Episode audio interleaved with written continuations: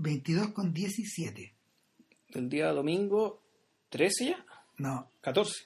no, pues 12. 12. Sí.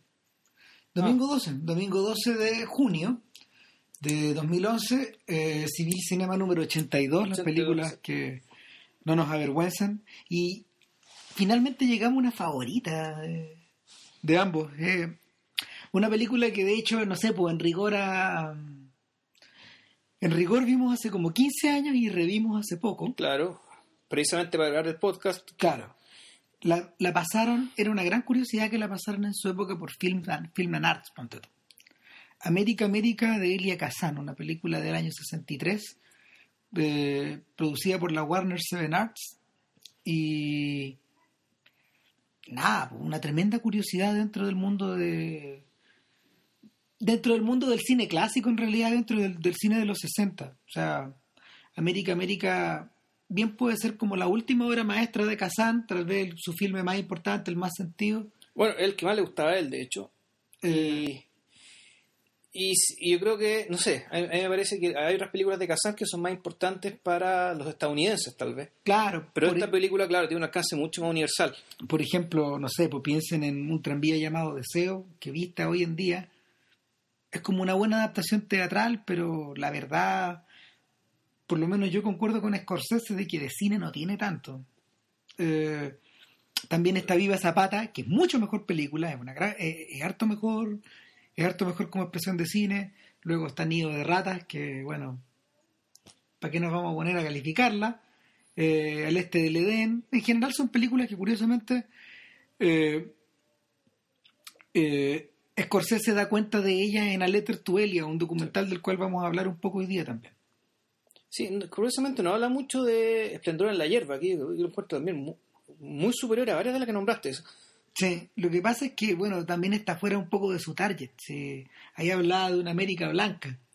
Sí, no, y aparte que está, está el tema medio autobiográfico también. Son, Claro. las películas que tienen que ver con su historia y con la famosa delación en la época de la Casa de Bruja. Ahora, en resumidas cuentas, Kazan concibió, Kazan concibió América América como un proyecto más largo. ¿eh? En el fondo esto está basado en la historia de su tío. Primero, él, que él escribió un libro con esto. Eh, ¿Sabéis que no estoy seguro? De verdad no estoy seguro si el, si el libro vino primero o después. Yo no entendido que vino primero el libro. Pero el libro, el, li- el libro, el, el libro lo tenía escrito, Que eran- que de hecho, eran tres libros. Si después venía, venían dos partes más. lo continuó. Lo que pasa es que, eh, como tantos otros cineastas de los años 40 y 50, Kazan se vio sumamente afectado como por el por la transición generacional que ocurrió eh, cuando gran parte de gran parte de los directores de Hollywood fueron relevados por eh, la generación que venía de la televisión. Fueron relevados por la gente que ahora está muriendo de hecho como como Sidney Lumet como Arthur Penn John Frankenheimer. Eh, esa gente ocupó muchas pegas. Esa gente se convirtió en, en los cineastas comerciales de la época y los maestros como Howard Hawks, como John Ford, Ford. como Kazan, el mismo Hitchcock, Orson Welles, por cierto, eh, toda esta gente quedó un poco relegada. Y el mismo Billy Wilder, gente que gente que tenía suficiente manija y poder para, para, para poder operar dentro del dentro del, del- dentro de la no sé, pues dentro de Hollywood, incluso ellos se vieron con problemas para poder financiar películas como William Wyler, como Vincente Minelli, como Stanley Donen, todos ellos como que experimentaron una un declive bastante bastante pronunciado entre el 62 y el 67. Y Kazan fue víctima de eso también. Y de hecho, no sé, por las películas posteriores a América América son todas curiosas. Desde The Arrangement, esta película con Kirk Douglas sobre un director de cine. Sea, perdón, no, miento, sobre un, sobre un ejecutivo que tiene una crisis de mediana edad, que también es una novela de Kazan. De hecho, es como su primer bestseller. Y, y luego, luego hizo una película experimental que se llama Los Visitantes con plata con plata mm, francesa y por último hizo un breve retorno a Hollywood con El último magnate, The Last Tycoon Ya. esta adaptación de la novela inconclusa De. Scott Fitzgerald, que yo tengo vagos recuerdos ya, no tendría que verla de nuevo, pero... Y después no volvió a hacer película, pero sí se dedicó a escribir varios libros más. Kazan, Kazan debe haber escrito unas seis o siete novelas, de, de las cuales la más famosa lejos fue The Arrangement, ganó harto dinero, y una que se llama Acts of Love, Actos de Amor, eh, que es como de los años 79 por ahí. Y el y sin embargo, sin embargo, el, el personaje de América América vuelve a reaparecer en una novela que se llama The Anatolian. Sí. Y por último, en una que se llama Beyond the Aegean, más allá del Egeo.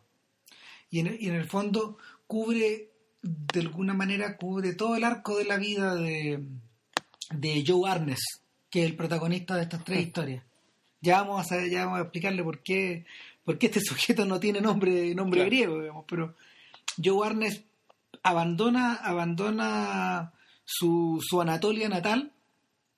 Era de origen griego, pero vivía en territorio turco. A ver, claro, ellos, la, la familia de Kazan, de donde salió el tío que terminó llevándose a toda la familia a, a Estados Claro. Unidos, vivían en el interior de Turquía. O sea, vivían. No es que, pues, claro, en. ¿Cómo se llama esto? En, la, en lo que es ahora Turquía, digamos. hasta- Puede que hasta hoy, digamos, haya comunidades griegas que vieron ahí que cuando llegaron los turcos, que Sin duda la música quedó. Claro, que, no, quedó la música y ellos quedaron, se quedaron viendo ahí y como decían en la, en la introducción de la película, eh, compartían, se vestían de la misma manera, o sea, los mismos burros, los mismos zapatos, los mismos fes, incluso algunos, eh, algunos terminaron adoptando el idioma, Claro. digamos, el, el- el idioma turco, y, en otro lado fue al revés, donde hay, hay, hay turcos que hablan griego, pero son turcos, son musulmanes, y en cambio estos otros conservaron la religión cristiana, cristiana ortodoxa. ¿Y cómo será, digamos, el, el, el trasvasije que el apellido, digamos, del- de los personajes, eh, eh, es un apellido turco. Wow. O sea, los- eh, esa terminación oglu es una, una terminación turca que vendría a ser el equivalente griego del ópulos. Ah, perfecto. O sea, yo- y, ojo, que después va a haber partos personajes, como también griegos, como cuando están en Constantinopla, eh, que también tienen apellido, tienen esa, tienen esa terminación turca.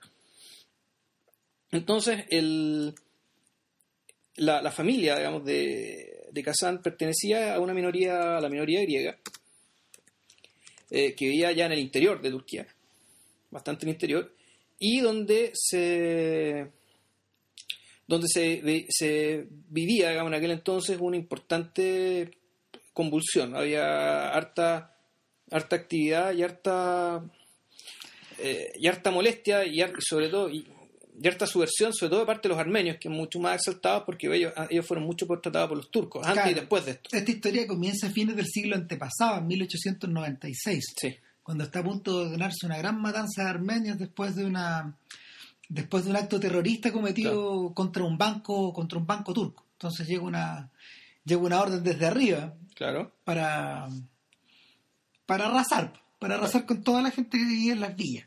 Y, y nada, el- los principales afectados son los armenios, pero sin duda que la comunidad griega queda completamente asustada. Ahora, el, el protagonista, el prota- el los problemas del protagonista, que es Tra- Stavros, Stavros, que es el tío de. que no tiene exactamente el mismo nombre. no, porque, porque Kazan era Kazanjoglu. Era Casañoglu, claro. Aquí le pusieron Topuzoglu, se hicieron una pequeña oración con el apellido. Pero es el tío, Es este, tío, este protagonista. Y Eh, este, este protagonista, a ver, es el típico protagonista de Kazan. De hecho, eh, Statis Gialelis, el actor que lo encarna, tiene un look tan parecido a James Dean, pero tan parecido a James Dean, hasta la actitud, la peinada, la nariz, es moreno. Ese, sí, claro. es el es gran moreno cambio. y tiene, y tiene la cara un poco más ancha. Eh, claro, pero, pero en el fondo es bajo, igual que Sí. James Dean. Eh, tiene esta misma actitud como media, como de, de andarse bamboleando mientras camina, esta mirada media torva. Como que parece, parece estar medio distraído cuando debería estar concentrado. En realidad parece que estuviera distraído. Claro, entonces de alguna de alguna forma uno de inmediato lo relaciona con el Caleb de, Claro.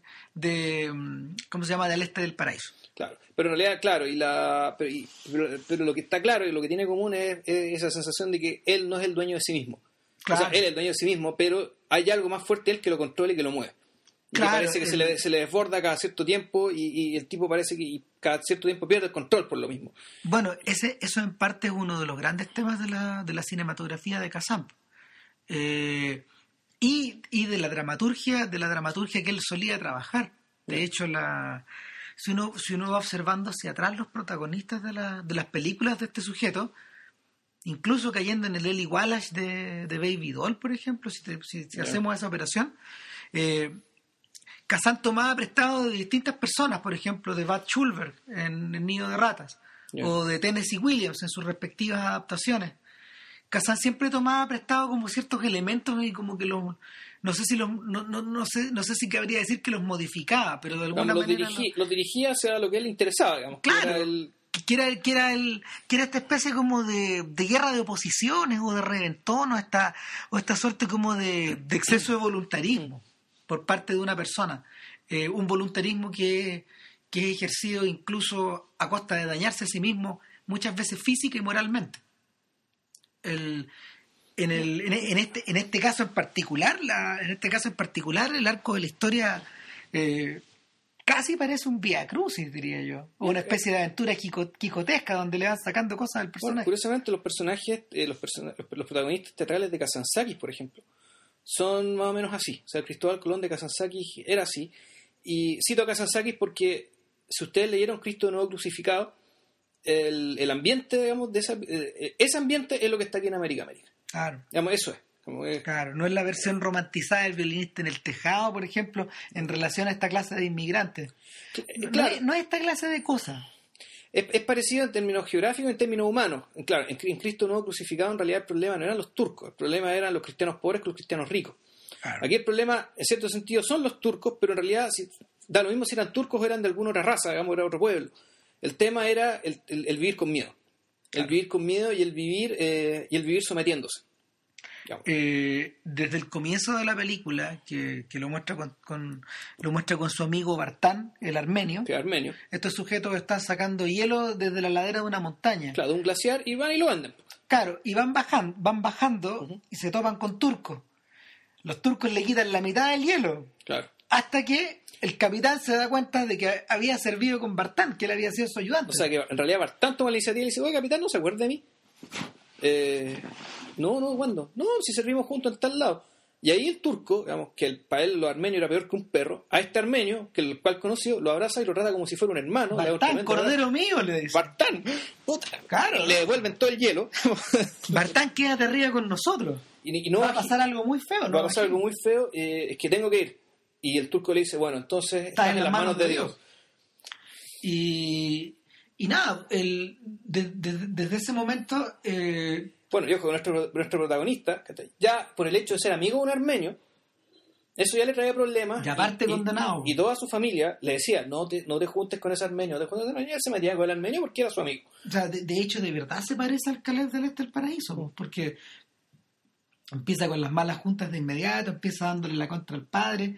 Bueno, volvemos al tema, volvemos Sí. al tema de, de ir hacia atrás, porque la- el, el enfrentamiento, el enfrentamiento de América América, finalmente, eh, de este protagonista que en el fondo quiere ser libre o quiere ser él, o quiere ser él por sí mismo, eh, lo va enfrentando con distintas figuras paternas a lo largo de la historia. O con, o con cosas que se parecen un poco a eso. Autoridad. Eh, ¿Sabéis qué? Yo creo que el- yo lo vi de otra manera. Yo vi la- no es que lo tuyo sea, no, no es que lo, no es que- no es que lo tuyo sea erróneo. Está ahí. Eh, eh, Está ahí, pero yo creo que en realidad lo que está haciendo, lo, que- lo que hace Kazan es en una sola historia contar tres, cuatro, cinco historias distintas. Sí. Son tres, cuatro, cinco, eh, no sé si géneros, ¿cachai? pero sí luchas. Son seis, eh, Son conflictos. son, son conflictos y cada una con un elemento eh, bien, bien emblemático y típico, digamos, ¿cachai? Eh, que hacen que la gente, en cierto sentido, bueno, no sea ella misma. Mira, ahí va- vamos a explicar por qué. Cuando yo la vi, cuando yo la vi contigo, hará, no sé, pues, en 1995, ponte tú, A saber ya. eh, la imagen que me había quedado de la película era como de un gran relato épico. Ya. eh, que mm, era el relato épico de un inmigrante que no era muy distinto, por ejemplo, al que pudo haber vivido, eh, al que pudieron haber vivido los papás de Philip Roth o los papás de Woody Allen, por ejemplo. O sea, los, los antepasados, ¿cachai? Esta gente, porque en el, en el caso de Allen en particular, por ejemplo, estos rusos fueron ahí, ahí aislados de la familia que, que quedaron aplastados en los pogroms. Ya. ¿cachai? Los, los Königsberg quedaron, quedaron aplastados, algunas, hay gente que murió. Entonces, eh, está el recuerdo como de las tierras arrasadas, de, de de los jinetes que pasan por los pueblos, eh, está, está esta sensación de, de que en el fondo, por mucho que te adaptes, tal como le ocurría al papá de Stavros, al lugar, por mucho que tengas estos amigos turcos que te... Que sea amigo del gobernador, digamos. Claro, que, te protejan al hijo, Claro. que estés vinculado al comercio, aún así tú sabes que eso no es, tú sabes que ese mundo no es tuyo, que no es tu Claro. tierra. Y, eh, y que en el fondo tu seguridad y la seguridad de tu de lo que venga después, de, de, de- de la gente que nazca después de- tuyo, está permanentemente, amenazada.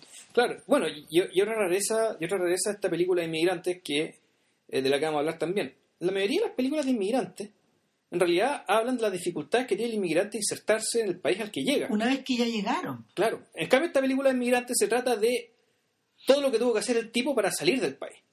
Que, que en el fondo, claro, obviamente no es eso, eso es otra historia, pero claro, es otra historia. No, pe- es otra historia, pero al mismo tiempo la puede quedar ahí perfectamente porque eh, por los motivos ideológicos con que se hizo esta película, de lo cual también vamos a hablar digamos, en algún momento. Eh, porque en fondo la, inserción en América se da, se, da por, sentado de que fue bastante fluida, el tipo como era inteligente, pues le fue bien, ganó la plata suficiente para darse toda la familia y lo que venga después es otra historia, pero que en realidad es otra historia que comparada con esta, con lo que vamos, con, lo- con la película que vamos a hablar ahora, es en realidad es nada. el a ver haciendo un poco de memoria hacia atrás en la vida del propio Kazan eh, en, la- en las memorias de él donde él, es- él es extremadamente gráfico en un montón de, de etapas y periodos de su vida de los cuales él siente vergüenza o siente siente rabia todavía Kazan nunca se Kazan siempre se dio permiso para sentir la rabia o para o para haberse envuelto en problemas o, o en el fondo para, para agarrarse con los jefes, ¿cachai? Y él habla un buen rato a su viejo. O sea, su viejo era una persona muy, muy, muy difícil.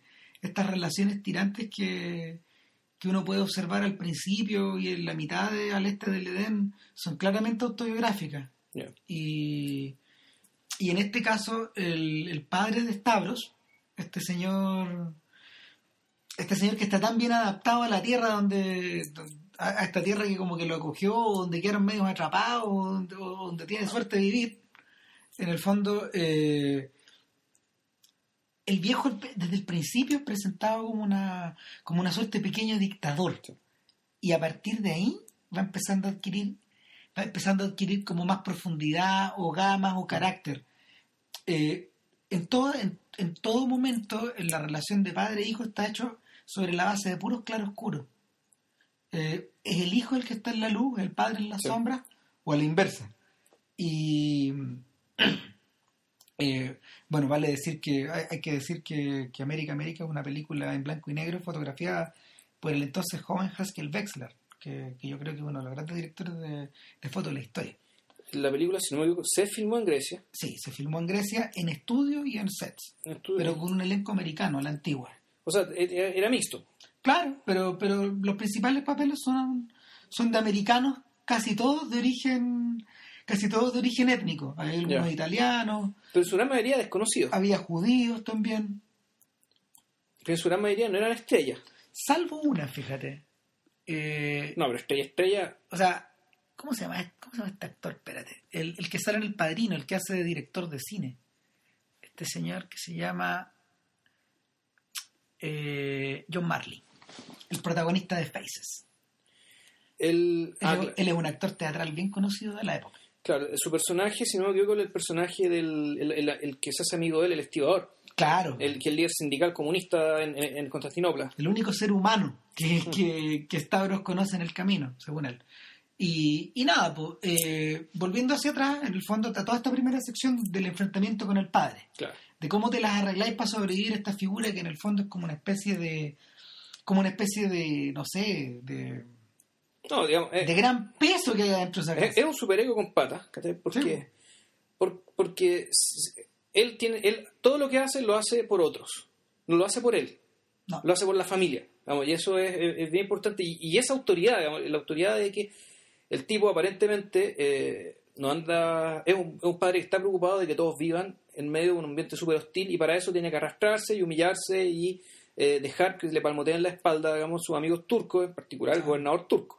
Ahora el padre hace su entrada en escena después de la muerte de Bartán de alguna forma o después de que Bartán ya queda pedido Eh, y, y luego una vez que el padre desaparece de escena después de que el padre piensa un poco más y en el fondo llega a la conclusión de que el hijo se tiene que ir con toda la fortuna familiar hacia Constantinopla para poder buscarles alguna salida a ellos. Claro. O sea, el fondo están pensando en irse, van a seguir viviendo, viviendo en Turquía, pero van a ir en Constantinopla, donde es otro ambiente, una ciudad donde hay más diversidad, donde hay más tolerancia para con los griegos, van a poder vivir más tranquilos. Digamos, y ese, ese es el plan. Entonces, eh, es una escena muy desgarradora donde todos están rezando y la, mamá, la madre se quiebra, eh, que la madre también, otro personaje, digamos. otro personaje de carácter fuerte, pero... Ya vamos a hablar de las mujeres en realidad. Claro. todas las mujeres tienen como un carácter medio así, medio contenido, medio reprimido. Claro, reprimido claro, por la estructura y por la, por la sumisión patriarcal que, que es tremenda. digamos. Claro. A las mujeres no deberían haberles dado el don del habla, dice un personaje en la película. Claro. Tal cual. Ja, ja, ja, todos se ríen. todos. Eh, bueno, el, el padre se las arregla para que de alguna forma se cumpla el sueño de este cabro chico, de irse. Claro. Eh, es una escena eh, es una escena en que uno ya sabe lo que va a pasar después, como lo que le pasa a Barry Lyndon cuando, cuando le dicen, ya mi hijo, aquí usted tiene la, una cantidad de plata, esto es, todo la- esto es todo lo que tu madre te puede dar, esto es todo lo que te puedo dar yo, le dice su amigo el capitán, ándate. Nada, pues lo mandan solo al camino. claro. Y. Claro, lo, manda, lo mandan solo al camino y, y, y rápidamente se quieren deshacer de él en el camino. De no ser por la intervención de otra figura, de otra figura masculina que, que comienza a ejercer influencia sobre él, que es Abdul, que es un turco. Claro, el... Bueno, entre medio tiene un encuentro con, un, con otro inmigrante como él, al cual le regala unos zapatos, con Claro, el cual se va a encontrar después que tiene alguna importancia también, que es una especie de hermano, que, de un hermano de él, que un hermano en, en la aventura que sigue un, proye- un trayecto muy parecido. es como su doble en el fondo, es como su doble opuesto. Es, el, es la, el, es la Hana, eh, Hanases, se llama. o, o Johannes, algo así. Es como, es como Johannes. eh, Johannes. Johannes Gardash. Exactamente. Nada, pues Johannes es un personaje que, que en el fondo eh, está llevado por la misma ilusión, irse a América, Claro. pero carece del voluntarismo de Stavros. Es una persona que se deja llevar un poco, parece, parece casi un mendicante. O sea, lo tiene, pero tiene menos contextura física, parece ya enfermo. Claro. Eh, y él es un y él, y él es más un sobreviviente eh, en el sentido raso, o sea, el loco sobrevive. claro. En cambio, Stavros tiene planes un poco mayores. eh, de hecho, acuérdate que la frase de Stavros es tengo planes, tengo planes. tengo planes, tengo planes. Siempre tiene planes. Y, pero claro, el, el punto es que uno, y aún así, cuando, pese a que supuestamente el, el conflicto con el padre se resuelve cuando el padre decide mandarlo a Constantinopla, sigue habiendo un drama por debajo porque en realidad el proyecto de este cabro no es quedarse en Constantinopla, irse a América. No, puede irse a América con la plata, digamos, pero él ya va a ver cómo. Claro, él verá cómo, pero su, su meta es a América. Porque la idea era, la idea original es que se suma el negocio del tío, un tío próspero que vende alfombra, eh, en Constantinopla, en el barrio griego, y, y que de ahí empiezan a traerse la familia. El problema es que toda esa plata, que va cosida como en el sobre todo que este cabro Claro. lleva, eh, empieza a ser amenazada de inmediato una vez que Abdul se da cuenta de que este gallo tiene, tiene dinero, tiene comida y tiene, tiene cosas de las cuales sacarle a él. Eh, es el primer momento, es el primer momento donde, donde de la película donde, donde este sujeto ve a prueba su voluntad, por un lado, y por otro lado, eh, prueba, prueba un, un- un trozo del mundo que él no conocía. No, claro, a ver, la, Y, y- y- y es una secuencia larga que, que tiene más que ver con la picaresca que con la que con el drama. O sea, es que es picaresca porque el personaje Abdul tiene esas características, pero el conflicto que está detrás es un conflicto teológico. Es casi una. Parece casi como estas cuentos, como estos, como estos cuentos religiosos, digamos, de que a alguien se le aparece el diablo. Sí, claro, es como, es como que alguien, es como, es como que al jinete le caiga, le caiga a alguien de un árbol, o es como estos cuentos donde tenéis que llevar un fantasma en la espalda. Claro, es, algo así, y, y siempre en lugares, en, en lugares desérticos, digamos, donde a, don- donde a Cristo se le apareció el demonio, por ejemplo. sí, digamos. tiene que ver con la tentación. tiene que ver con eso, tiene que ver con la presencia de una, de una fuerza maligna digamos, que te envuelve y de la cual tienes que liberarte, pero para liberarte tienes que en cierto sentido matar parte de ti mismo también. A Abdul le hace hartas preguntas, pues le dice, bueno, y pero por qué no, pero hermano, ¿por qué no te comes esa carne? ¿Por qué la llevas ahí? ¿Por qué no la compartimos? Lo que es tuyo es mío y lo que es mío es tuyo. Claro, que tú no tiene nada. pues. Claro, Claro. luego dice, pero, pero, pero, ¿por, qué, ¿por qué estás tomando agua? ¿Por qué no tomas otro trago? Bueno, te los he pagado todos yo. Pero ¿por qué no tomamos uno más? ¿O por qué no vamos donde estas mujeres? ¿O por qué, o por qué no contratamos a estos músicos? Este hecho un gran favor, le dice. Traje a esta gente. Pero ¿con qué plata vendió las alfombras? Entonces, bueno, el, en- aquí podemos retomar la idea respecto de esta película como de fase. El principio de esta película tiene un, eh, es bien documental. El principio, principio, es decir, toda la forma, todo, todo lo que es como te presentan, el lugar en el que se vive, cómo se vive, el- los caracteres humanos, y cómo trabaja, cómo vive la gente, digamos, es muy documental, dura unos cinco minutos. Después, eh, Después empieza la épica. Después empieza la épica, empieza el drama familiar, por un lado, digamos, ¿cachai? que se cierra con el, el principio del viaje y ahora nos encontramos con una historia de carácter más, más o menos religioso, Claro. en la que a este sujeto se le cuelga el diablo, que, que lo esquilma. Fíjate que es casi un cuento árabe. Yo Mm, diría, más, sí. que, más que algo religioso, es como una es como una cosa sacada de las mil y una noches, es una cosa así. Desde del momento en que el momento en que nada, pues el demonio que te tienta no te deja tranquilo y no te deja tranquilo hasta que te deshaces de él y lo, lo liquidas Y lo matáis. Y lo matáis. No vamos a contar cómo, digamos, No, pero ni, bueno. ni qué manera, qué sé yo. No, pero- claro, pero, pero en el fondo la, la historia se cierra del- la, la historia se cierra en la medida de que él vuelve a ser solo, él vuelve a estar solo, lo pierde todo, pero Claro. al mismo tiempo gana algo. Claro. Y llega a Constantinopla y ahí nos encontramos ya con otra historia. Ya, volvemos. Ahora la película se convierte en otra cosa. Y, y, y sabéis que en la medida que uno la volvió a ver, este, es el- este, este para mí es el segmento más problemático. Eh, porque están cruzadas, hay cruzado una gran cantidad de estímulos. Por un lado está la idea de que eh, Stavros se enfrenta por primera vez a un pariente, a otra figura posible de Claro. autoridad, pero esta figura viene reblandecida por la flojera, porque el negocio en realidad no era próspero, Claro, el negocio no es bueno. por, por, por la incapacidad de poder de- por la incapacidad de prosperar por la incapacidad de, de, de tener planes en el fondo y, y por otro lado por un por el voluntarismo de este cabro que llega que llega a esta capital y Lo que pasa es que en realidad la, yo lo vería de otra manera. Para mí, el- la historia con el tío en realidad dura dos minutos.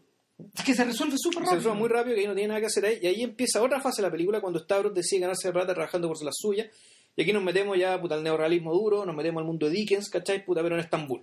Claro Nos metemos al fondo al tipo ya haciendo todas las pegas posibles, eh, las pegas más pesadas, más duras. se convierte en un jamal que en el fondo es un cargador es un ser subhumano Claro. es un es- es- a ver eh, eh, es, un ladrón y al mismo tiempo un pillo hace de todo Que va, va a pedir- va- va- se, come, se come la comida que botan de los restaurantes.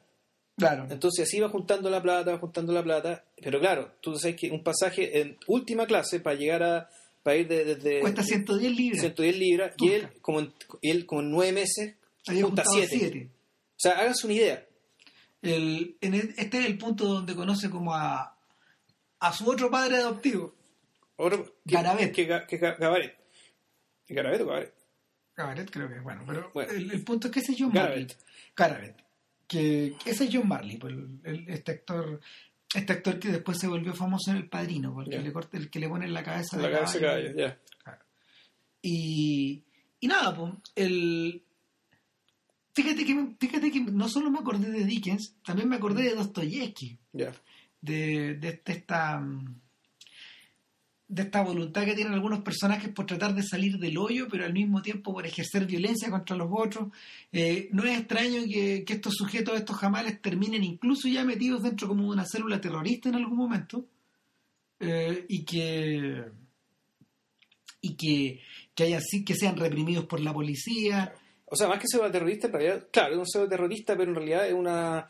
Aquí volvemos, y, y de a poco nos vamos a meter la misma, de nuevo la biografía de, de. El, Garabet en, re- en realidad es un, es un líder. eh, Es un líder con conciencia de clase, o sea, al fondo el Claro. tipo lo que, lo que despierta ahí es, se mete en una célula revolucionaria, digamos, de izquierda, que también con acciones terroristas, pero creo que lo importante, más que el terrorismo, es el hecho, digamos, de la, de la, de la conciencia, de lo que, lo que sería el pensamiento progresista, digamos. Pero que curiosamente, o no tan curiosamente, eh, más, que- más por fortuna que por convicción, eh, Stavros se ve obligado a abandonar esa, esa, esa vía. O sea, tal, tal como tú lo decís, yo creo que, yo creo que en el fondo lo que ocurre en esta película y, y a medida que van transcurriendo estos, estos episodios es que te vas dando cuenta de que el rebelde se va poniendo camisetas y se las va Sí, sacando. exactamente. Se pone camisetas y se las saca. ¿Cuál es la que me corresponde? ¿Dónde estoy yo? Y, y este, este es el momento, este es el momento de la este es el momento de la película donde, donde él se roza más de cerca con la violencia del mundo. Claro. No solo la violencia ejercida a través de partidos ni a través de, de anarquía, sino que eh, la violencia que se ve del día a día, pues si en el fondo estos cargadores se mueren, se mueren en la medida que van cargando. Claro. Eh, y de hecho hay un, hay un gag que, que parece cómico, pero que no lo es, donde los tipos eh, construyen o arman un paquete que es tan alto que nadie lo puede tocar, nadie lo puede tomar. Nadie lo puede cargar. Ya. Salvo, ¿y quién se ofrece? Po. Stavros, que en realidad a esta altura ya no se llama Stavros, sino que se llama América América. Todos tienen sobrenombre. po. Y su apodo es América América porque el tipo es tan majadero. eh, y- que Es una idea fija. Su idea fija, digamos, este- esta pulsión que lo mueve, esto que hablamos en un principio, que era América, era América América. era Eh, América. América, ven. Entonces, aquí nos encontramos con que, eh, que bueno que volvamos con, que, que habíamos hablado de Dickens, digamos, por esta tradición de la novela, esta- eh, novela británica, digamos, ¿cachai? De que las novelas tienen nombre de sus protagonistas. Claro. Entonces, en ese sentido, esta película, América América, en realidad es el nombre, de el nombre de él. Sí. Vamos. Más, que, más que una idea, es el nombre de él. Ahora, eh, el momento en que el momento en que el mazazo cae finalmente en el, en el mundo de en el, en el mundo de estos cargadores eh, representa una suerte como de no sé de vuelta a la realidad para él a la, a la realidad griega y nada pues llega arrastrándose llega arrastrándose a la casa del tío oh mi ruina acaba de volver dice el tío Claro, lo que pasa es que antes de antes de antes de que, de que Stavros se metiera, bueno, en realidad le pasan dos cosas. Pero hay una que no vamos a contar mejor no, porque- No, bueno, mejor no contemos las dos. Le pasan dos cosas que hacen que él de- decida volver donde su tío a aceptar una oferta que le había hecho antes de mandarlo al carajo. principio Que era eh, que el, el- el- el fabricante, el vendedor de alfombras más importante de Estambul, el vecino el vecino, digamos, el negocio al lado, eh, tenía cuatro hijas bastante feas y que necesitaban marido. No, hay, no haya cómo casarla a este sujeto. ¿Por qué no, te, ¿Por qué no pololeas a una? ¿Por qué no te comprometes con Claro. una? Entonces este tipo eh, llega convertido en un atrapo, en un guiñapo, eh, con un tremendo tajo en la cabeza, y corte, prácticamente corte, y el tipo está todo estupendo, perfumadito, de una iglesia ortodoxa, Ah, y en las misas, tanto allá como en Occidente, el Occidente, digamos, católico, pues, pasaba lo mismo, la gente iba a pololear y a pinchar en las misas. Claro, Y el tipo ahí vio... vida social. Vida social. Y el tipo, que por lo demás, la misa ortodoxa griega dura como cinco horas, eh, así que tiempo tenían para mirarse. Y, y bueno, el- eh, ahí ve a su, lo que sería esta futura, futura novia. Eh, ella la ve, se ven, se gustan, y aquí empieza otra película. Otra, otra historia más, otra fase más. Otra camiseta más. Otra y camiseta de hecho más. tiene relación con la que Claro. Garabet le había dicho, po. Perdón. ¿Ya? Le había dicho, eh, acá, en, en- acá en Turquía hay dos maneras de hacer la plata. Él le dice, eh, o trabajas como yo y no ganas ni un céntimo O sea, el big money y el little money. y te matáis, Claro. o te casas con el dinero. Cásate con el dinero. Si quieres, si quieres juntar 110, cásate, le dice el, le dice el propio cargador. claro. Porfiado. Y bueno, al final, entonces em- empieza ot- ot- otra historia, que es la historia de... Casarse con el dinero. casarse con el dinero, la inserción social, el conocer a la familia, el vislumbrar un posible futuro. Claro. Que, que- que eso es...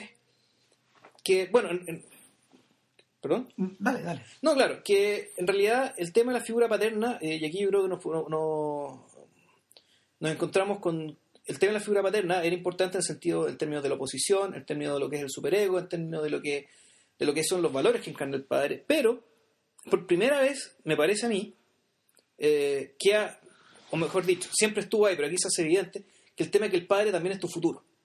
Entonces, en esta fase de la película, Stavros se enfrenta con El futuro. el mejor futuro que Grecia, su país, le puede ofrecer.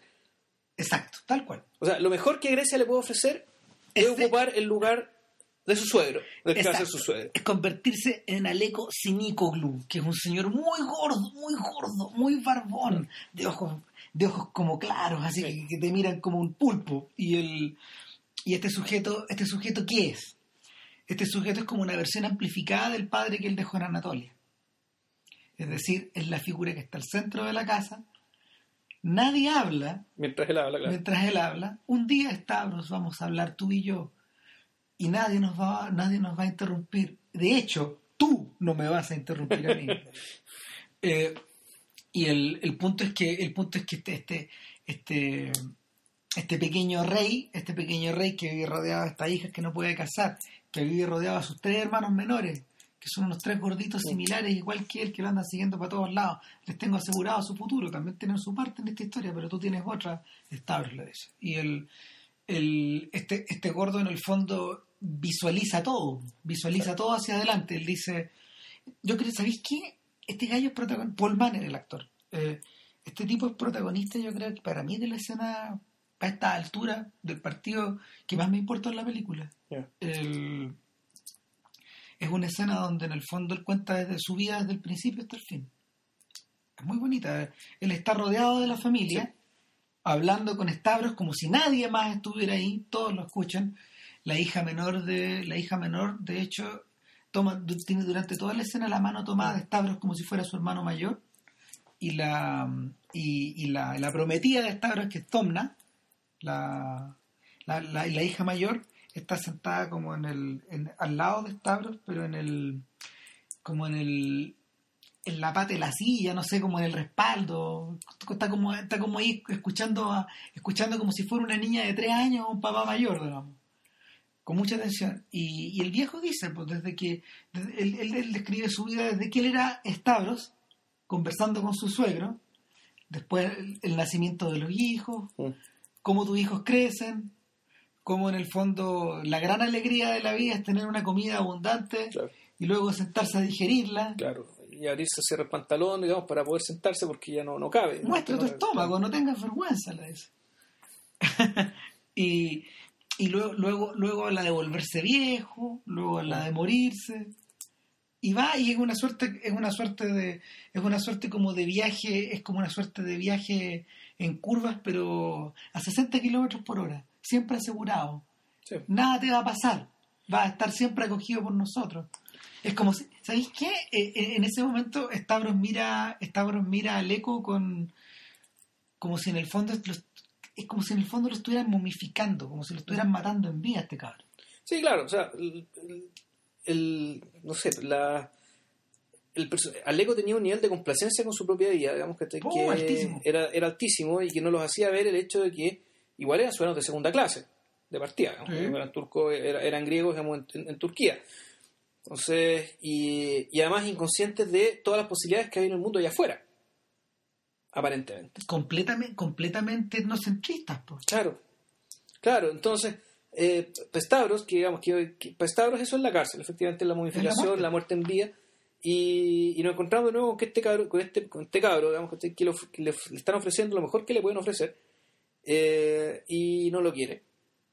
Y ahí entra, la relación, ahí entra la relación con la que va a ser su esposa, con Tomna. Pasan dos cosas, pasa, hay dos encuentros. Uno es el encuentro con Tomna, obviamente, mm. pero también vuelve a aparecer Johannes. Sí. Que, que en el fondo algo mejoró, logró llegar a Constantinopla. Tú también llegaste, ves sus zapatos, lo reconoce por, claro, por, los, zapatos, que, le, regalaban. Claro, lo lleva a comer. Y, y le dice, viste, lo logramos estamos ahí. Pero, pero en el fondo la comparación es increíble porque eh, Johannes sigue siendo el mendicante de siempre, un poquito mejor. Claro. Eh, pero está vestido de eterno. Es un señorito estupendo. Con este bigote falso que se tuvo que poner para, para estar como a la altura del, suegro, digamos. Para parecer un cabro chico en realidad. Claro, para parecer un hombre. Y, y tú decís, y tú decís diablo, las, las tremendas diferencias las tremendas ventajas que uno tiene respecto del otro están corriendo esta misma carrera, esta misma carrera.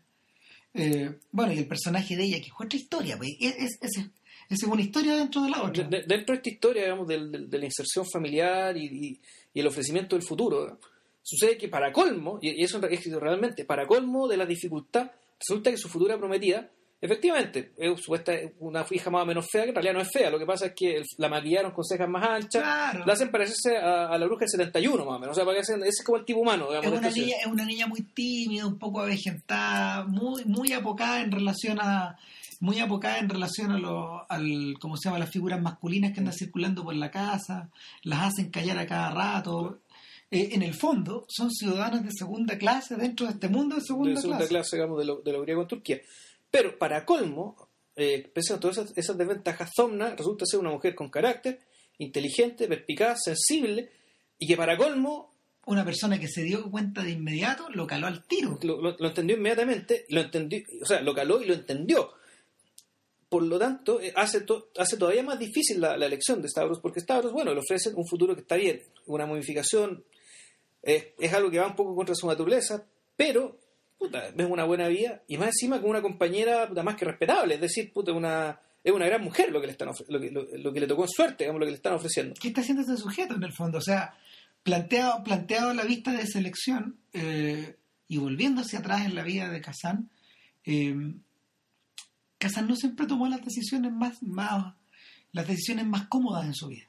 ¿cachai? El- cuando se metió, por ejemplo, al Group Theater y, y prácticamente lo cofundó junto con Lee Strasberg y crearon el Actor Studio.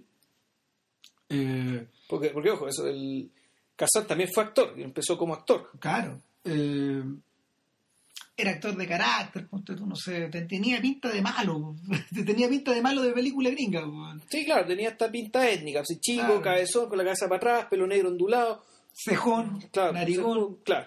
Eh, nada, el, el personaje, el personaje de hecho, pudiendo haber, pudiendo haberse quedado dentro de ese mundo, de alguna forma, de alguna forma se autoexpulsó. Eh, se autoexpulsó yéndose a Hollywood, se autoexpulsó eh, delatando a sus ex colegas de la célula comunista en, el que, la que había participado en los 30 y se autoexpulsó eh, en último término em, persiguiendo ser él también, persiguiendo, persiguiendo, no sé, la teoría, por ejemplo, de... de- O sea, se auto- se claro, al, al, al decidir tratar de ser lo más libre posible los estudios, de no vivir bajo el paraguas de los estudios. y, y no solo de los estudios, sino que de, de, de cualquier, de cualquier, de cualquier atadura. mm, No me gustaría decir la palabra ideológica. Lo que pasa es que, a ver, en, en la, en la- este, este episodio, este episodio que marca la vida de Kazan y la traición, Claro. en el fondo, porque, porque es una delación, para que estamos con No, cuidado. es una violación. Y él, yo creo que él lo sabía, si él sabía No, que... sí, lo hizo sabiendo. No, lo hizo sabiendo y él nunca ocultó eso. Él lo único que dijo, aquí yo, estaba, yo tuve que elegir entre dos males y elegí el mal menor. Claro. O sea, él no dice que hizo algo bueno, dijo lo que hice fue malo, pero creo que era peor lo otro. Claro, que, que en el fondo equivalía a quedarse callado y a, y arriesgar una carrera que para él estaba empezando y, y sobre todo eh, sobre todo sacrificar su integridad artística. Claro. Y el, el punto es que el punto es que el, el personaje el personaje mismo el personaje mismo de hecho quedó con una herida tan grande que nunca sanó esa herida, esa herida nunca sanó en la autobiografía le dedica como 80 páginas al tema de un libro de 900 a explicar por qué no, no, no a contar. O sea el- el- son como 150 páginas toda la historia O sea, entre que cuenta y explica, se echó un sexto el libro. Sí. Ya. O sea, para que, para que tengáis más o menos una idea de, de cuánto lo atormentaba el, asunto. Y el, el punto es que el punto es que esa herida, yo creo que esa, heri- ese- esa herida, esa herida como de rebeldía o esa herida de autodeterminación eh, tiene tuvo ecos en todas las películas posteriores.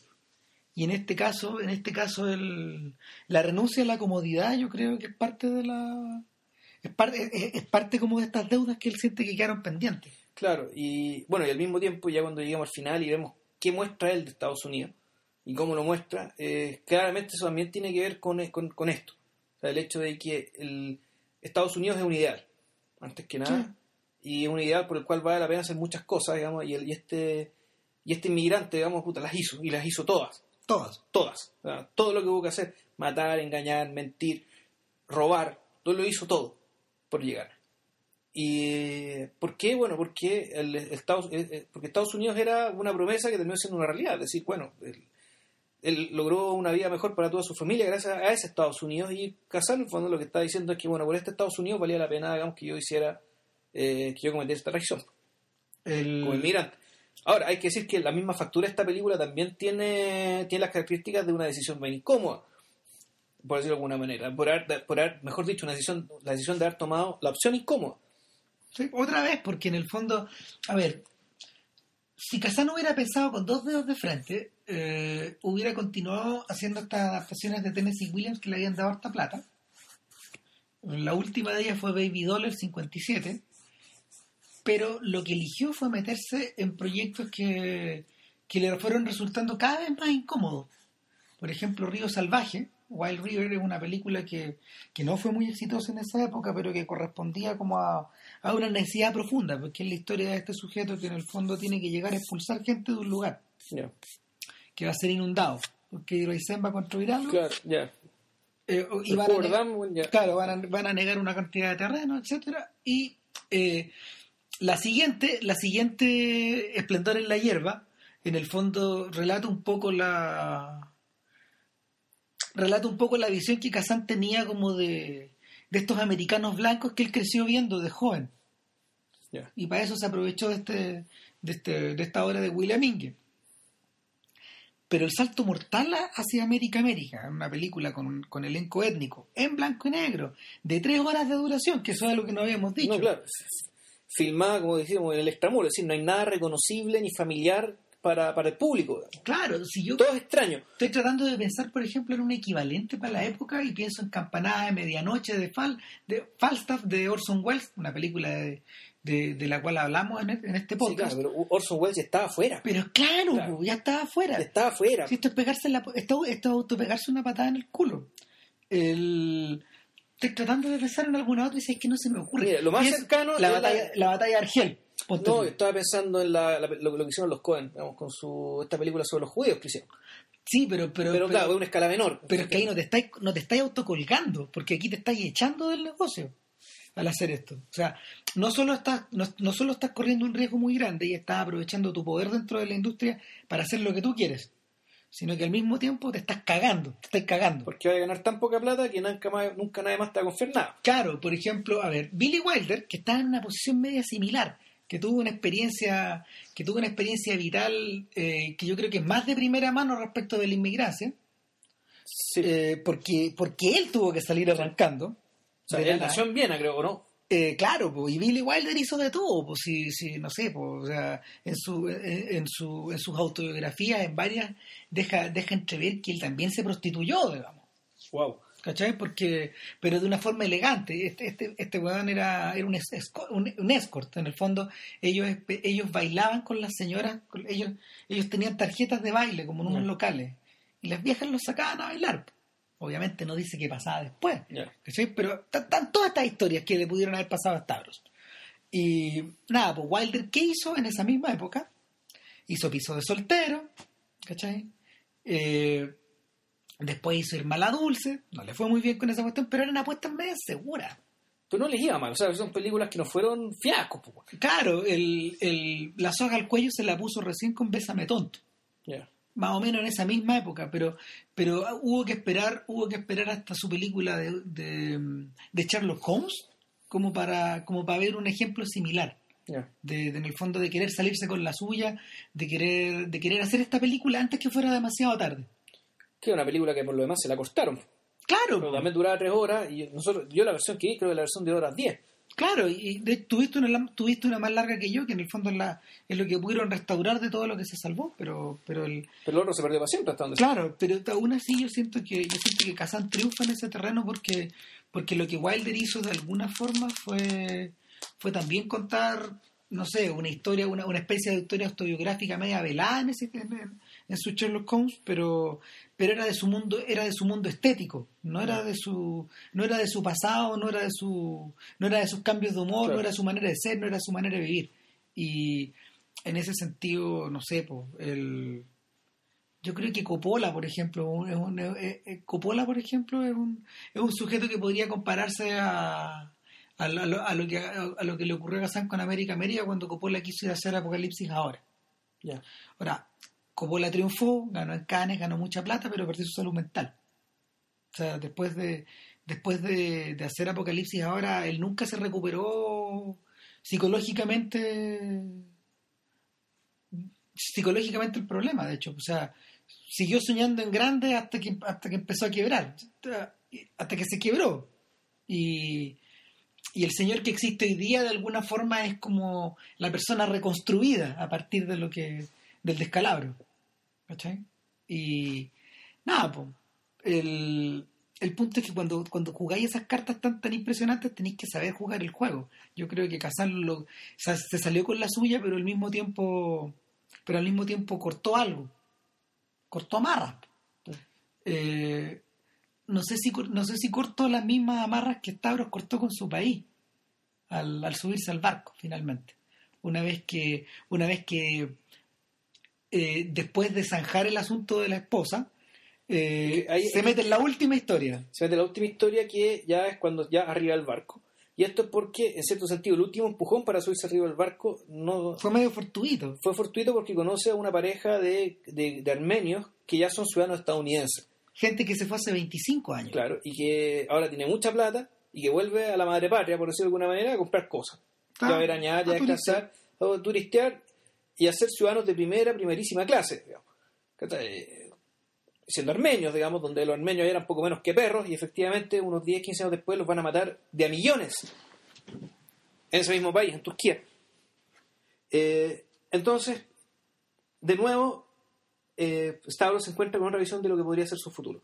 Claro. Y esta es la visión de su futuro que lo impulsa a tomar la decisión, habla con Tomna, le dice la verdad y se va. Y con la dote que le dieron, que esa es la dote que pidió, 110, y, y un gesto de integridad muy raro, digamos, que su tío cuando, cuando, cuando dice, te voy a dar 500, 500 libras de dote, y Stavros dice, no, solamente necesito 110. Todos lo miran muy raro. ¿Qué está este Bueno, ok. Ok, el tío se toma la, casa, la, la cabeza. ¿Por qué? Porque Stavros Mira. dice, yo a esta gente no me la voy a cagar por más plata que la necesaria para irme. Ah. Y esa es una decisión también con mucha integridad. Y nada, y se va, se va en la semana antes de la boda. po. Más o menos, sí. Se sube arriba del barco y se va con, en- y se va con esta pareja de se vuelve amante de la señora. Y, y bueno, y aquí ya la cosa se, se empieza a poner ya nada más, por, por, por cierto, por cierto sentido, sordida. Se, se pone ya aún más sordida en términos de que... O bueno, recupera, recupera un poco la sordidez que habíamos visualizado en algunas partes de la historia.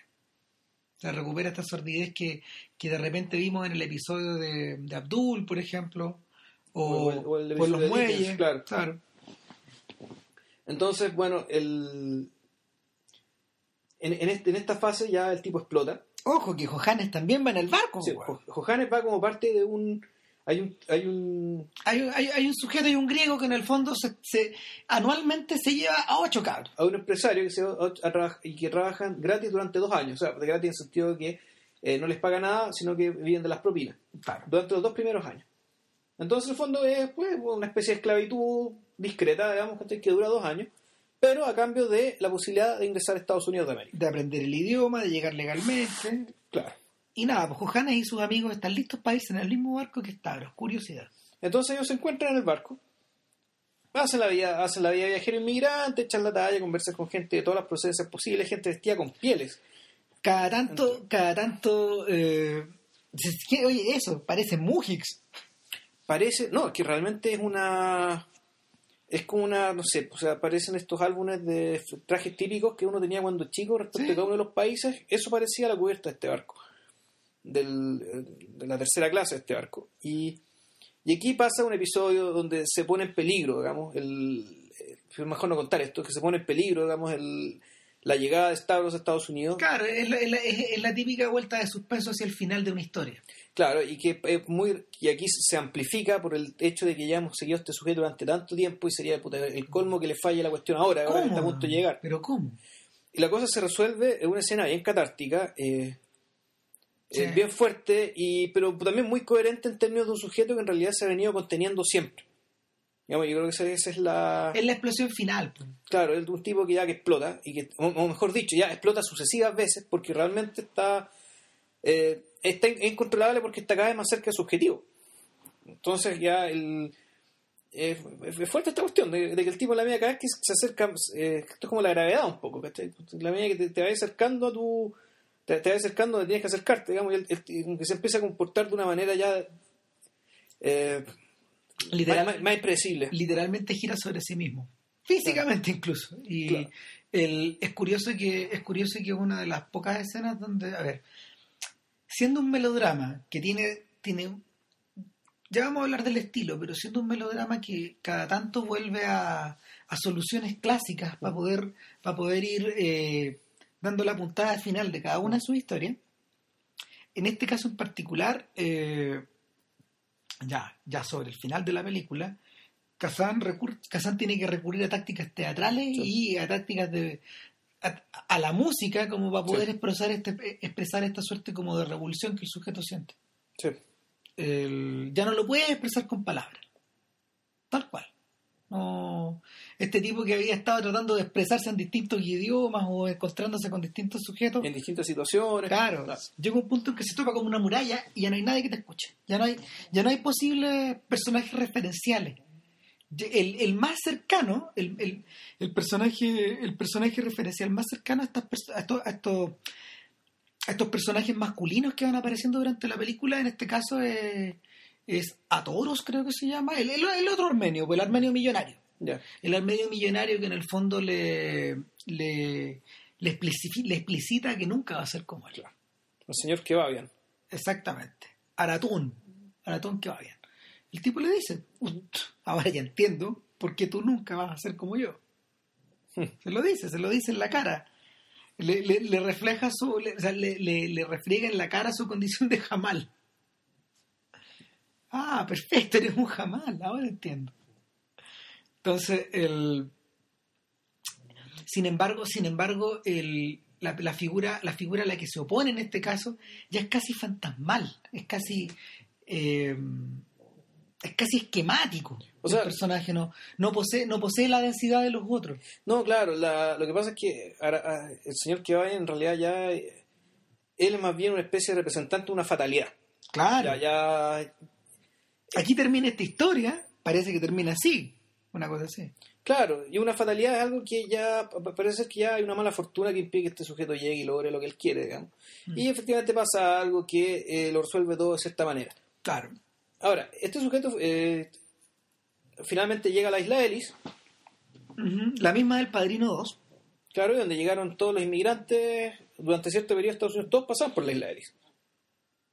O sea, que es donde se donde les tomaban los datos, les inventaban nombres nuevos, Le timbraban el pasaporte. exactamente, pum, pa' adentro. Y se produce una escena que todos en- eh, entran todos estos inmigrantes a Estados Unidos, eh, donde lo que ven es una especie de prisión, y están felices de estar en esta prisión, porque eso es la isla Ellis, en realidad eso parece. Eh, es mitad de prisión, mitad establo, digamos, un establo de caballos. ¿cachai? Y claro, y el tipo, bueno, besa la tierra, y una serie, eso fue muy criticado en su época, respecto de, de si, si que fue innecesariamente patriotero, demagogo o, o lo que fuera. Y, y bien, digamos, uno viendo la película en realidad tiene, tiene completo sentido digamos, que haya hecho lo que haya hecho, dada la tremenda historia que se nos contó, eh, sabiendo que probablemente la historia real fue peor que esto. Y sabéis que yo lo que más recordaba de la primera parte, de- perdón, la, primera vez que vi la película fue, fue algo que le dijo el padre de el, padre de Stavros al principio de la película y que en cierto sentido este tipo lo repite después cuando habla con Kevabian al final. Que es el, el punto de la resiliencia humana, la capacidad de seguir siendo tú mismo. La dignidad la llevo dentro mío. Claro, de que pese a que robaste, prostituiste, mataste, engañaste Y te humillaste. y te humillaste, digamos, hasta abismos insondables, no te quebraste y seguiste conservando algo que te permitió avanzar y seguir. Y saber que todo eso que pasaste era transitorio, que es algo que iba a pasar en la medida que tuvieras conciencia de que, bueno, tú tenías, pla- tenías planes, tenías que hacer otra cosa, estabas destinado a otra cosa, porque te lo propusiste.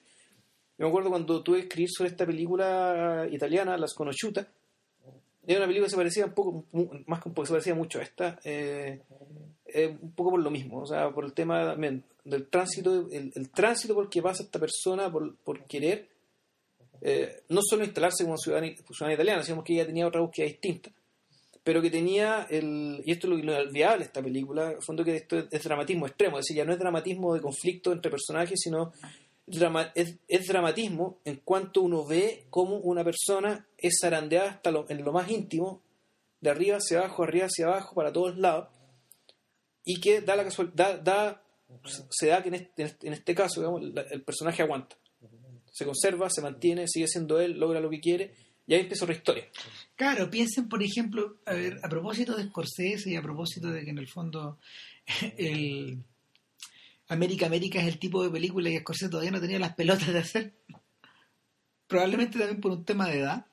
Hay algo parecido que tiene que ver, que, que se llama el The Neighborhood, un proyecto que él tiene con Nicolás Pileggi, que es la historia de la familia la historia de la familia de ambos, uno, uno, o la historia de una familia tipo de, de, de Elizabeth Street, de, de esta calle como de, de la pequeña Italia, que era tan comercial. en la primera mitad del siglo XX. Y nada, pues, estaba pensando justamente, fíjate, en el zarandeo, en el zarandeo moral y físico al toro salvaje. Hay algo también de el personaje ahí no es el, personaje ahí no posee el, atractivo por ejemplo el, el, atractivo literario o el atractivo dramático de Stavros no posee la no posee tampoco la astucia o la inteligencia que él va adquiriendo o esta capacidad resiliente es un animal en el fondo. Es más básico todavía. Es el burro de carga. Y incluso el burro en, esta historia incluso el burro de carga de hecho eh, experimenta una suerte de redención al final en, el toro salvaje. Tampoco no es casualidad que sea en blanco y negro tampoco fíjate. Hmm. yo creo que yo creo que hay elementos de hay elementos de América América que están trasladados un poco a la, a la estructura de, como de este ascenso y caída de Jake LaMotta y esta esta suerte como de esta suerte como de resurrección de cartón que tiene al final. Y ojo que en la escena final en la escena final donde él está donde De Niro está delante del espejo él está recitando el monólogo de, de Terry de Terry Malloy de Nido de Ratas. It was you Charlie it was you. Sí, sí. por si grande. Claro Claro, I could have been a contender. Mm. I could have been somebody instead of a bomb. Por tenido clase. Claro, eso, ¿cachai? Entonces, el, e, ese, es justamente la es justamente el diálogo que está citando ahí. El, o sea, homenaje más homenaje más sentido no puede haber, digamos. No sé si te das cuenta, en realidad esta película no hemos dedicado a contarla, pero hemos hecho re poco análisis porque en realidad eh, la película yo la vi de nuevo y, cuesta mucho verla en términos críticos porque es un masazo demasiado potente. A ver, lo que pasa, mira, lo que pasa es que durante, mientras la veía yo, fíjate, tenía la sensación, tenía la sensación de que este es el tipo de películas que están construidas de, a ver, de una manera súper frontal. De hecho, un Kazan que se había pasado 15, sus buenos 15 años eh, estructurando, estructurando distintas maneras visuales de poder contar historias ultra dramáticas y, en muchos casos adaptaciones de piezas teatrales, tratando de inventar cómo pegarles aire, cómo, cómo, cómo cargarlas de cinematografía. Kazan se convirtió de hecho en un cineasta muy sutil, es un supuesto en escenas impecable. Yo creo que es una de las grandes puestas en escena del siglo XX. Eh, anda por ahí con la de John Cassavetes, ponte tú. Con, ese ojo. Eh, sin embargo, en América América él recurre a resortes muy simples. Se nota que estaba trabajando con un equipo muy pequeño, con, con, sonido que tuvo que sincronizar después, eh, pero al mismo tiempo, pero al mismo tiempo él no, salvo en determinados momentos, él recurre como a estos lujitos, a estos lujitos audiovisuales que de repente uno se topa en algunas películas gringas como Noir, ¿cachai? Este, esta combinación de claro oscuro, o por ejemplo, no sé, tomas complicadas no existen, ¿cachai? No, casi no hay. No hay, no hay, no hay cámaras subjetivas, no hay grúas, no hay traveling, no hay ni una hueva. Nada, no, nada. Nada. Esto está contado plano, a plano, a plano. La primera vez, la primera vez tuve la sensación de que estaba viendo como una película muda con diálogo. Y ahora se me refrenda. ¿Cachai? Se me refrenda la, la, sensación de que me están contando una película muda. De hecho, la, la increíble expresividad de los ojos de Yalelis eh, va, corre por cuenta de. Es, como de actor mudo, no, no, una, no parece un actor del sonoro. El, no es casual tampoco, no es casual tampoco, de hecho, que eh, sea una de las primeras películas de Hollywood que contó con que contó con técnicos que se iban a desarrollar bastante después en, en, la, en el cine de los 70. O sea, el, caso de Haskell Wexler, que era el fotógrafo de, de Al Ashby, el tipo que fotografió, no sé, Champú, ponte tú, creo, y... No, no, Champú no. Fotografió mm, esta película de Woody Guthrie, Bound for Glory. Bound for Glory Claro, y, y nada, ¿no? Sujetos, sujetos como esos dejaron su huella por todos lados, ¿cachai? Después, 15 años después. O sea, esto está como el principio de ese mundo. El... Siento, por ejemplo, que esta película, con todo lo básica que es, es un poco pariente de las uvas de la ira, por un lado, pero al mismo tiempo tiende a ser pariente como de estos filmes de los 70, de, esta, de estas especies como de, arranques brutales, como de, emocionalidad. No, Claro, ahí encontré a los verdaderos herederos. De hecho, el, el personaje de Charles Dupé ahí en, esta, en el de Jack Nicholson en Five Easy Pieces se encuentra un poco a la... Es un personaje que se perdió a sí mismo en un momento, se trató de buscar de otra forma, se puso otra camiseta igual que Stavros, pero que, que se la tuvo que sacar porque le dio asco. Se la tiene que sacar porque le da asco y tiene que volver durante un rato donde estuvo, al punto de origen, para ver qué pasa después. El Stavros en ese sentido es viene a ser un poco el antónimo de estos buscavidas de Jack Kerouac. No, él sabe siempre dónde está, siempre dónde quiere ir. No es como Neil Cassidy que se va, que, que se la pasa yendo de Chicago a Denver y de Denver a Los Ángeles y de, Los Ángeles a Nueva York y, y- cuyos saltos en auto son cada vez más largos y que en el fondo lo, lo vas midiendo por, los, por el kilometraje y por la velocidad que vas, que vas marcando en la carretera, pero al mismo tiempo por, la, por las historias que vas dejando atrás. Y no sé, a mí me llama la atención el hecho de que todo esto, toda esta conversación partió del supuesto de que Kazan y otro montón de directores en el fondo no entendieron los 60, no entendieron los Beatles, no entendieron la generación de cabros, no entendieron a los boomers en el fondo, a los cabros que estaban lo- a los cabros que estaban ya llegando a la adolescencia y, y- y un poco más. Bueno, ¿ya? Y, y que claro, que sin embargo, la historia que están contando es la historia de un cabro, de un joven, igual de rebelde, igual de incómodo, igual de molesto, igual de desadaptado, con la diferencia, digamos, claro, y eso, y eso, y te hace, y eso hace que la película parezca como de otro mundo, digamos, que el hecho de que, claro, que es un inmigrante que quiere llegar a Estados Unidos y al, y al, al discurso más oficial, digamos, que es respecto de la fondada de Estados Unidos. Pero, el, pero claro, o sea, el, este, como bien decís tú, este es un personaje que en el fondo puta, es, un James, es James Dean. Sí, sí, sí. Ya el mismo, James Dean es- se mueve igual, habla igual, mira igual. Y, y como tal, esta película, eh, aunque no lo parezca, sí parece estar hablando de esta generación de cabros, solo que está movido por otra cosa.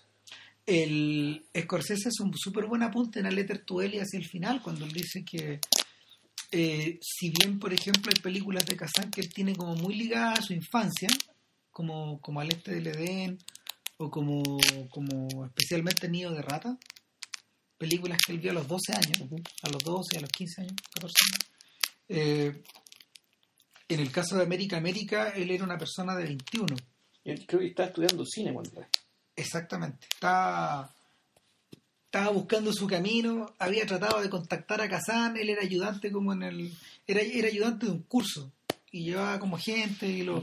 Su gran triunfo fue llevar a Kazan a la clase. O sea, ¿qué más que eso? Y, y el. Sin embargo, cuando se enfrentó al viejo, dice al final del, al final del, del documental, no había mucho que decirle. ¿Qué le digo a este gallo? Le digo, le digo que, que todas estas cosas significaron tanto para mí. eh, va a creer que estoy loco. O sea, eh, literalmente se planteó el, se planteó el problema antes y, y- y lo trató de solucionar yendo a pedirle pega. Después, cuando tenía 25, cuando estaba filmando la, esto- cuando estaba filmando The Arrangement. Y le fue mal. po. Además, O sea, no, claro, lo que pasa es que además Scorsese dice en ese mismo documental que para él Kazan era un padre. tal cual. No era su padre, pero era un padre. Es el tipo de, es el tipo de, es el Cosa tipo que de- creo que a Kazan no le habría gustado mucho que le dijeran. No. Digamos, dada la experiencia con su propio padre.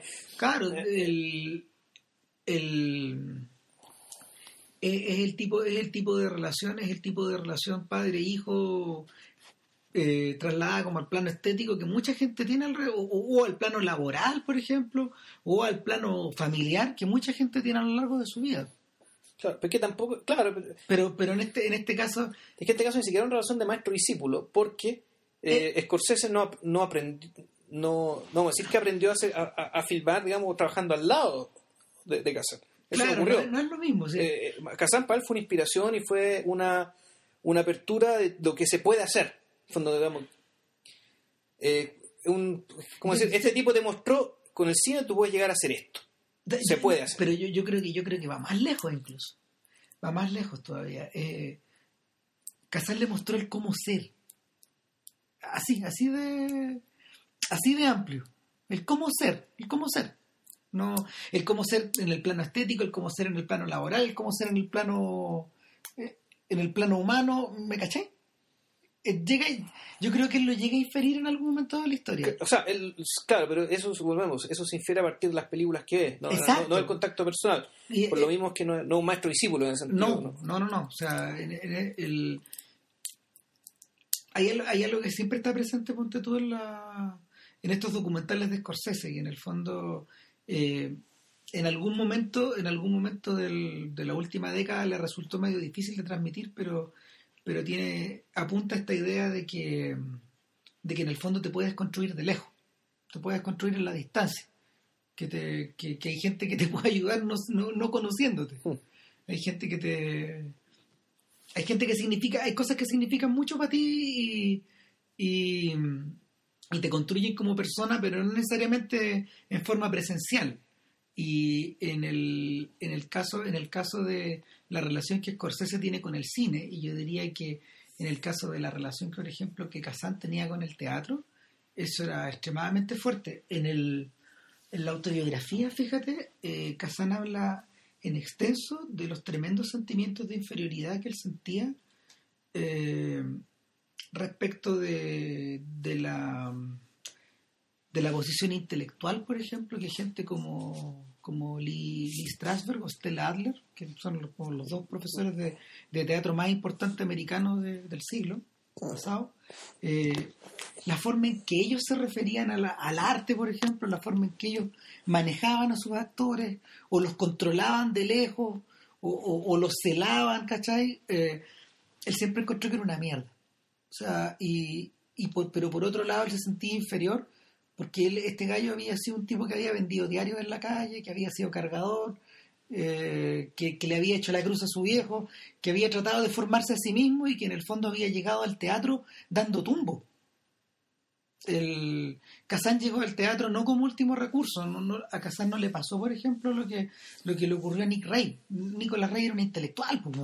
Era un gallo que venía, era un gallo que venía de un mundo de arquitectos, de pintores, ¿cachai? de, de músicos. Eh, Kazan no. Kazan en ese sentido se parecía un poco a, a Frank Capra, gente que había crecido un poco en la calle. Y, y él, él siempre se sentía un poco menos. Y lo hacían sentir así también, Ya. en, lo- en los 30. Y nada, pues eso, eso, esa especie como de sensación como de, de incomodidad permanente se, se refleja un poco en el compadre, digamos. O sea, esta cosa como de estar a la contra.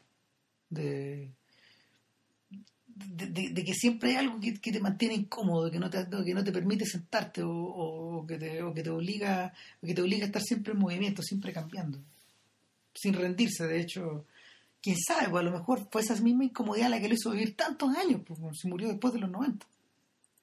Sí, no fue hace muchos. No, fue hace poco, sí. ¿Cuándo fue el, ¿cuándo fue el premio a Kazan? ¿2000, 2002? ¿2003 el Oscar? Cuando... Por ahí fue pues, cuando, cuando, Scorsese, cuando Scorsese y De Niro salieron a, a defenderlo entre el mar de pifes y el mar de aplausos que se, que se desató. O sea, Eso debe haber sido. Creo que fue a finales de los 90, esto, ¿no? El 99, de hecho. ¿Viste? Claro, fines de los 90. Hace harto tiempo atrás ya. Y, y, y Kazan murió como el 2000 algo. 2003. 2003. Eh, al poquito tiempo después. Entonces, nada, y murió, murió de la misma forma que murió a propósito Billy Wilder, convertido en una especie como de reliquia de épocas pasadas, muy lejanas. O sea, lejos, lejos. No se han vuelto a hacer remake de sus películas, ¿no? Del tranvía sí se ha hecho. Del tranvía se ha hecho y, y en el fondo se ha hecho porque porque corresponde como a un... más Porque, que más, porque, porque es la obra, porque es la obra de teatro la, claro, que, la, que, la que reactualizada. Claro, más que un filme de Kazan, es una obra de teatro montada por Kazan. Claro. Claro, porque él fue el director original de la del de- el director del montaje original. Ya. El nada, po. no sé si no sé si logramos llegar al corazón de América América, pero la verdad, la verdad la la película sí igual de potente que antes. Probablemente probablemente en la medida que estamos 15 años más viejos hay otras cosas que nos importan seguramente. Yo creo que yo creo que en vez de en vez de agrandarse la película como que como que se me convirtió en una serie de microcosmos que están interactuando entre sí. Yo me acuerdo, yo el recuerdo que tenía la película era, eh, era toda la fase en el desierto. Hasta que llega Constantinopla y de eso tenía un recuerdo sumamente potente. De, todo de toda la historia de Abdul y la historia con los armenios. Ya, no, al principio. y, y- a y- mí- y, cambio, la historia ya lo que. Y el barco un poco. todo lo que pasaba en Constantinopla era lo tenía medio borroso. En cambio ahora lo que, lo que pasaba en Constantinopla digamos, es lo que, es lo que tiene más presencia, como lo que más me pesa. Sí, el tema de la familia, pues, El tema de la familia, el tema del futuro, digamos, claro. eh, todo- todas esas cosas. Que así con lo que te dan. Sí, bueno, este, bueno, si América América hubiera empezado al mismo momento que empezó este podcast, creo que estaríamos, como en la mitad. estaríamos más o menos en la mitad. estaríamos, estaríamos, estaríamos llegando a Constantinopla, creo, a esta hora. No, no, no, no, no, ya, ya pasó, digamos, ya conoció a Gabaret, donde ya se convirtió en Jamal. En- La vi día en la mañana, Ya. vi ese pedazo, así que en la hora 16 más o menos Estaba, estaba cargando bultos Claro. en, en el Eh. puerto. es cuando le presentan a las niñas de la noche. Ah, ya.